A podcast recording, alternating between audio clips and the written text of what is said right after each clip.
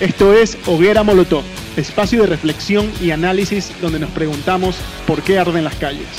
Soy Aparicio Caicedo, bienvenido.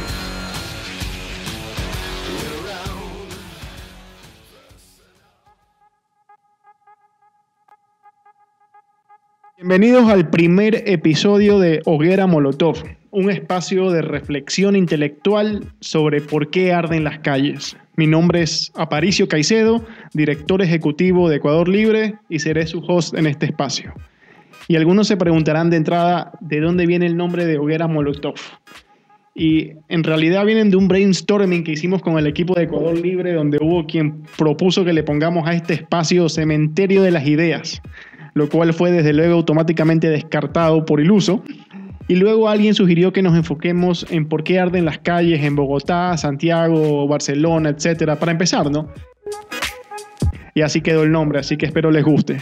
Bueno, pues entonces, en honor a nuestro nombre, comenzaremos hablando precisamente sobre Chile, porque es lo que ocupa todos los titulares y todas las conversaciones de sobremesa en este. Nos enfocaremos en dos temas esenciales. El primero sobre las causas del incendio, es decir, o una de las causas del incendio. Veremos aquí una incongruencia que existe entre el relato y los datos, y sobre algo que se repite una y otra vez, el demonio de la desigualdad. Podríamos poner aquí fantasmas sonando así, uh, porque todo el mundo te dice la desigualdad como si fuera algo tremendamente malo que anda en Chile y lo tiene asolado. Y el segundo tema es qué va a pasar ahora, ¿no? Las fuerzas políticas nos dicen han llegado a un pacto. Van a celebrar una consulta popular en la cual van a preguntar a los chilenos si quieren o no quieren una constitución Newton, nueva, nuevecita, de paquete. A ver qué pasa ahí. Hablemos, si les parece, sobre el primer tema, las causas del incendio o la causa del incendio y el demonio de la desigualdad. El otro día escuchaba una conferencia muy interesante dictada por Manuel Castells en Chile. Manuel Castells es un gurú académico de la teoría de la comunicación, es hombre de izquierda, que es profesor de Berkeley en California, ha sido profesor en Cambridge, en fin, es, un tipo muy, muy conocido en el mundo intelectual de la comunicación. Y decía algo que me pareció interesante de entrada, ¿no? que se puede resumir en lo siguiente en estos nuevos movimientos que vemos en las calles se han moderado los objetivos, pero se han radicalizado los medios. En las manifestaciones parecidas a estas de los 60 y de los 70 se buscaba cosas como la dictadura del proletariado, la, la utopía comunista o abolir el derecho a la propiedad o la estatización del capital o cosas por el estilo. Y ahora vemos que las reivindicaciones son mucho más moderadas, ¿no? Igualdad social, quieren mejores eh, pensiones para su vejez, pero no llegamos a esos extremos de los 60 y 70. Entonces, en los objetivos, digamos, se ha moderado la cosa, pero en los medios empleados, en cambio, se han extremado increíblemente. Ahora vemos cómo queman iglesias, colegios, supermercados, universidades y prácticamente todo lo que se pone en su paso. Es decir, quizás no quieren cambiar el mundo de raíz, pero sí quemarlo en el camino, ¿no? que es una cosa bastante rara. Y eso fue algo que me, me, interesó de la conferencia de Castells en Santiago de Chile, donde dice muchas cosas con las que estoy de acuerdo y otras con las que no estoy de acuerdo. También me, me pareció realista cuando dijo que atribuirle esto a, un, a, una autoridad centralizada es engañoso, ¿no? Sea que es Putin, la izquierda, Maduro, los chavistas, que sí, que sí, tienen responsabilidad en que han sido oportunistas y han tomado parte en esto o se han atribuido una parte de esto pero también hay un grado de espontaneidad muy importante, ¿no? porque son jóvenes que hoy en redes sociales ya no necesitan la articulación de un gobierno o, de un buro central o, de unos agentes soviéticos, sino que están ahí buscando su momento de rebeldía en Instagram y tomándose fotos y subiéndolos y comunicándose más directamente en algo que, que, favorece inclusive un grado de espontaneidad que, que es difícil de comprender, ¿no? Y esos jóvenes están ahí por las mismas razones que en los años 50 tú veías a gente disfrazada de, James Dean eh, haciendo carreras de carros, ¿no? Porque a los jóvenes les gusta tener su momento de gloria, sentirse combatientes, sentirse héroes, sentirse valientes y, aflorar su masculinidad frente a las mujeres y todo este tipo de cosas.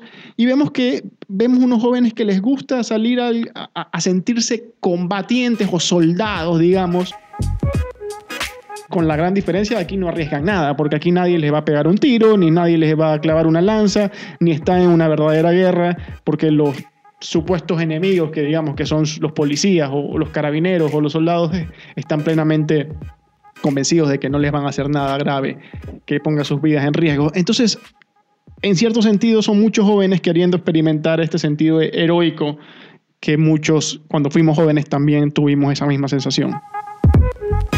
Arreglón seguido, Castells se mete para mí en el relato clichetesco de la izquierda, en el relato que tiene poco que ver con la, con la realidad, y dice en una entrevista, que se la da al día siguiente de esto, dice, Chile venía acumulando un crecimiento económico con una desigualdad importante en términos de ingresos y de patrimonio, como en toda América Latina, sin impulsar en paralelo la construcción de una red de servicios públicos y del estado de bienestar.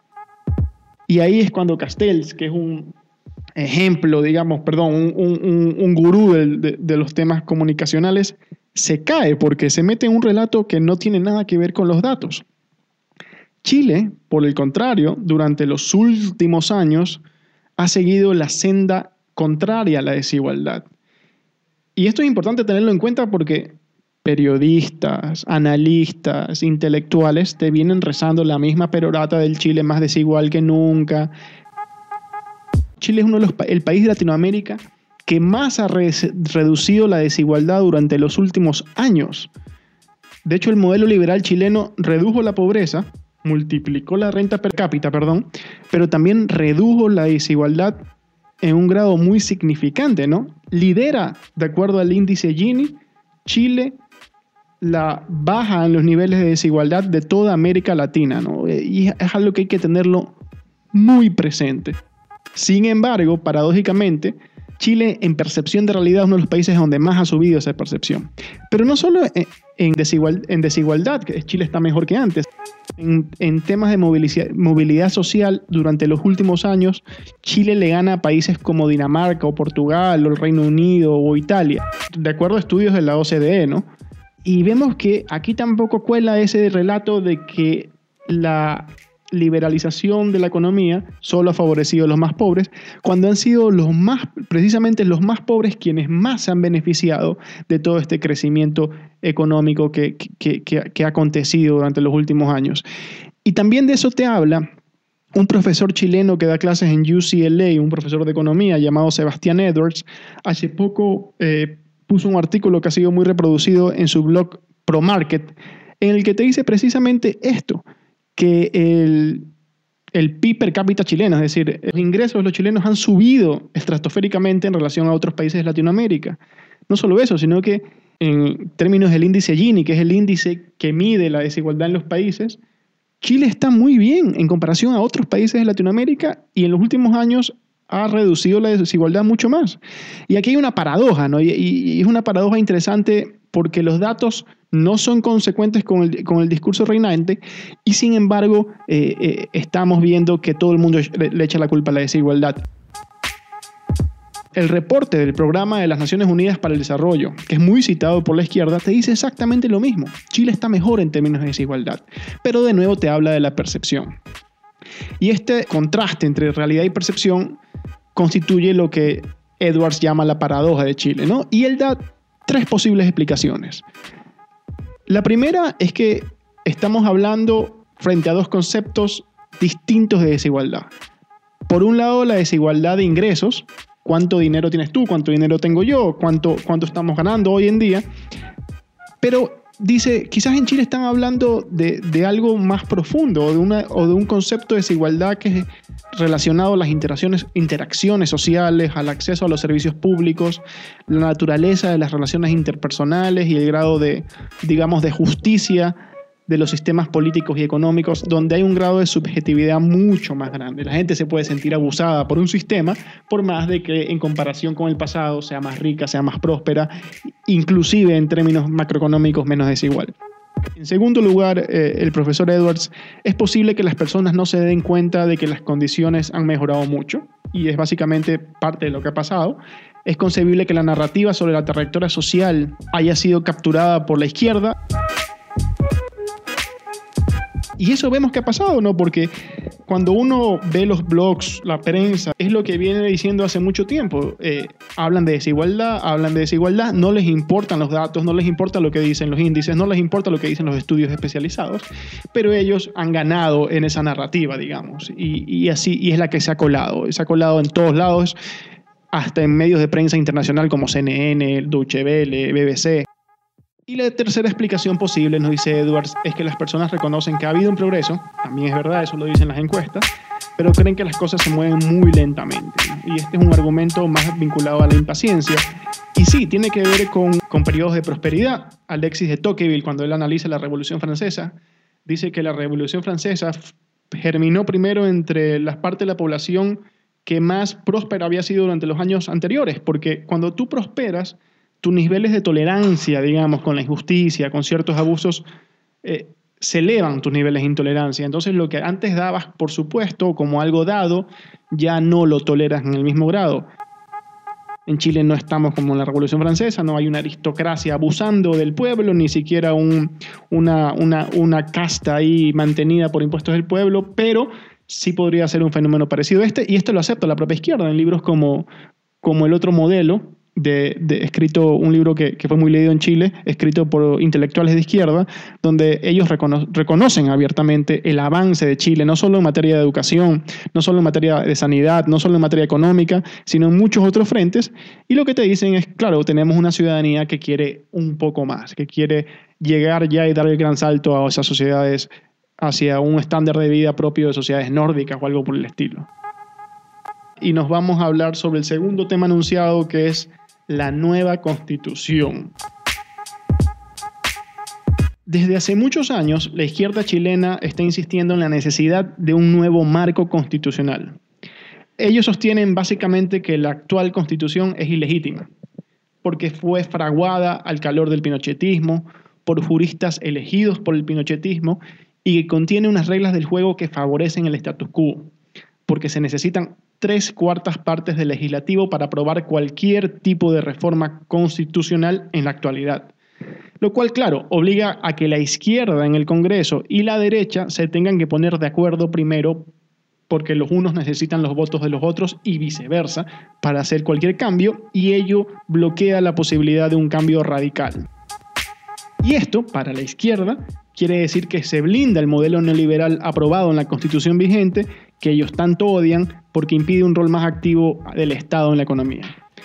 Y si vamos por un momento a la historia, algo de razón tienen, ¿no? Luego del golpe de Estado de septiembre de 1973, se suspendió la vigencia de la Constitución de 1925 y a partir de que se suspende la Constitución con el pinochetismo, el país estuvo sin constitución desde el 73 hasta el 81. Pinochet en el 73 o 74 nombró una comisión de estudio de la nueva constitución, pero esta comisión, digamos, se tomó su tiempito para generar un, anteproyecto que recién fue revisado por la, por la Junta de Gobierno, por el mismo Pinochet, y recién fue sometido a plebiscito en marzo de 1981. Y ese plebiscito aprueba la nueva constitución propuesta por el pinochetismo con el 67% de los votos. La constitución aprobada en 1981 depositaba el poder en una junta de gobierno con facultades legislativas presidida por el general Pinochet, pero concebía un mecanismo de transición hacia la democracia que pasaba por un plebiscito siempre que los partidos políticos acepten participar. Y finalmente los partidos políticos aceptaron participar y se celebró el plebiscito en 1988. En dicho plebiscito se preguntó si querían o no que Pinochet siga hasta el año 1997, es decir, un periodo más de ocho años. En consecuencia, al año siguiente se celebraron elecciones presidenciales y parlamentarias.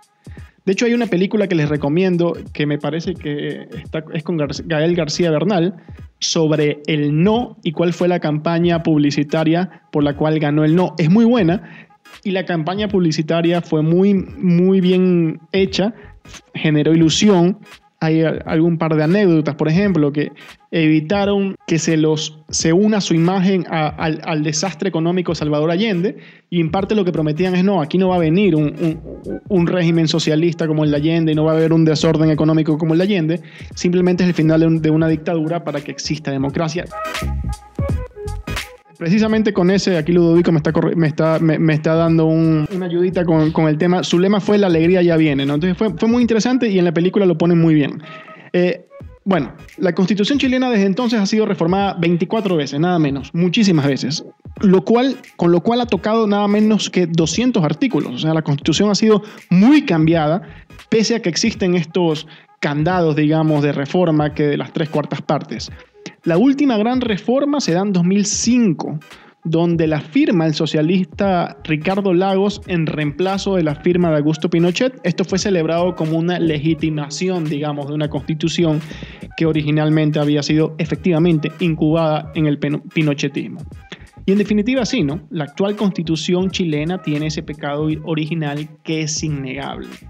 Y para algunos ese pecado original se ha lavado con las reformas profundas que han existido y el propio, la propia izquierda institucional chilena la sintió lavada en 2005 cuando Ricardo Lagos la firma y, es como un nuevo comienzo manteniendo ciertos elementos que gozan de aceptación en la ciudadanía. ¿no? Pero la legitimidad o no que es discutible no es lo que más le duele a la izquierda chilena. A la izquierda chilena le duele el modelo económico que se consagró en esa constitución, que fue la economía social de mercado el cual ha sido defendido por el, establishment político e institucional chileno como causa precisamente del éxito de la economía chilena, ¿no? Y en esto están unidos, hasta hace poco estaban unidos tanto socialistas como liberales en Chile. Se dieron cuenta de que ese es el camino porque Chile indudablemente, y esto de nuevo, ustedes van a leer un libro como El otro modelo y ellos les van, la izquierda, los socialistas, les van a decir, sí, hemos avanzado muchísimo, estamos muchísimo mejor que antes, todos lo aceptan, pero bueno, eh, eso que hasta hace, poco, hasta hace poco era un consenso se ha venido derrumbando, porque básicamente ese modelo consagra un Estado poco intervencionista en la economía, poco intervencionista en el comercio, poco intervencionista en la política industrial, y es lo que le ha dado resultado a Chile. Y efectivamente, los juristas que redactaron la Constitución, entre los cuales destaca Jaime Guzmán, un gran jurista chileno, buscaban resguardar ese modelo de los vaivenes democráticos, ¿no? de, la de la demagogia electoral, para que con cada elección no cambien el modelo, sino que haya una estabilidad institucional en Chile, que es lo que se necesita para que un país salga adelante. ¿no? Y para ello establecieron barreras altas para cambiarlo. De ahí la regla de las tres cuartas partes del Congreso para hacer cualquier cambio.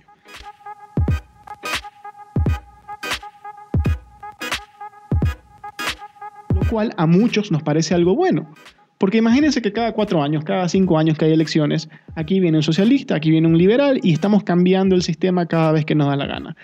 Todos los países que han prosperado en la historia, desde Estados Unidos, Australia, Canadá, eh, países europeos de posguerra, han tenido algo que es muy simple, certidumbre institucional, reglas de juego claras y en Europa tenemos un consenso con la Unión Europea en relación a la economía social de mercado, a un Estado que deje circular las mercaderías, deje circular las personas y no sea tan intrusivo en la economía. Claro, esto con, matices, porque de repente en ciertos gobiernos ha variado esto, pero, pero se necesita un consenso, se necesita una estabilidad. Eh, estas reglas obligan al consenso, obligan a que la izquierda no pueda hacer tonterías, a que la derecha no pueda hacer tonterías porque necesita el apoyo en la asamblea de las tres cuartas partes. Siempre va a necesitar el apoyo de las otras bancadas. Eh, sin embargo, esto para intelectuales chilenos de izquierda como Fernando Atria, un hombre muy inteligente, por cierto, es una trampa. Y por ello llaman a la constitución chilena vigente una constitución tramposa, porque dicen que lo que se buscó hacer es una trampa para galvanizar un modelo económico concreto y ellos quieren desconstitucionalizar el modelo económico para que vuelva a ser sometido al rifirrafe político del Parlamento. Por ahora, gracias a toda esta hoguera Molotov que ha habido en las calles de Chile, por cierto, síganos en nuestras redes, estamos en Instagram, estamos en Twitter, estamos en Facebook, donde más nos pueden seguir. como, y ahí estamos como Ecuador Libre, nos pueden buscar. También estamos en Spotify y muy importante que nos busquen. Y bueno, como les digo, han quemado las calles de Chile la izquierda radical, pero digamos la izquierda tradicional, la izquierda socialista, ha aprovechado todo esto para eh, pescar en río revuelto y han logrado por fin que el gobierno acceda a llamar a un plebiscito para una nueva constitución. Y este plebiscito básicamente le va a preguntar, le va a hacer dos preguntas a los chilenos. Una, ¿quieren una nueva constitución? Chileno, ¿vosotros queréis una nueva constitución? Y el chileno le va a decir sí o no. Si le responde sí, le va a decir, bueno, entonces tienes dos opciones. ¿Quieres una convención constitucional mixta? Es decir, que la nueva constitución sea, sea eh, formulada por una, un organismo que está integrado por una mitad de miembros elegidos directamente y por otra mitad por parlamentarios en funciones. O chileno, quieres una convención constitucional. Es decir, una asamblea constituyente, como se conoce en otros países, cuyos miembros sean elegidos directamente por el pueblo y comenzamos de cero. Aquí hay que tener mucho cuidado porque eh, las ganas de reformar el mundo pueden terminar muy mal. Chile ha tenido algo que ya se quisiera en otros países de Latinoamérica, que es una estabilidad institucional, un modelo económico que les ha dado muy buenos resultados. Porque sacar a la gente de la pobreza no es poco.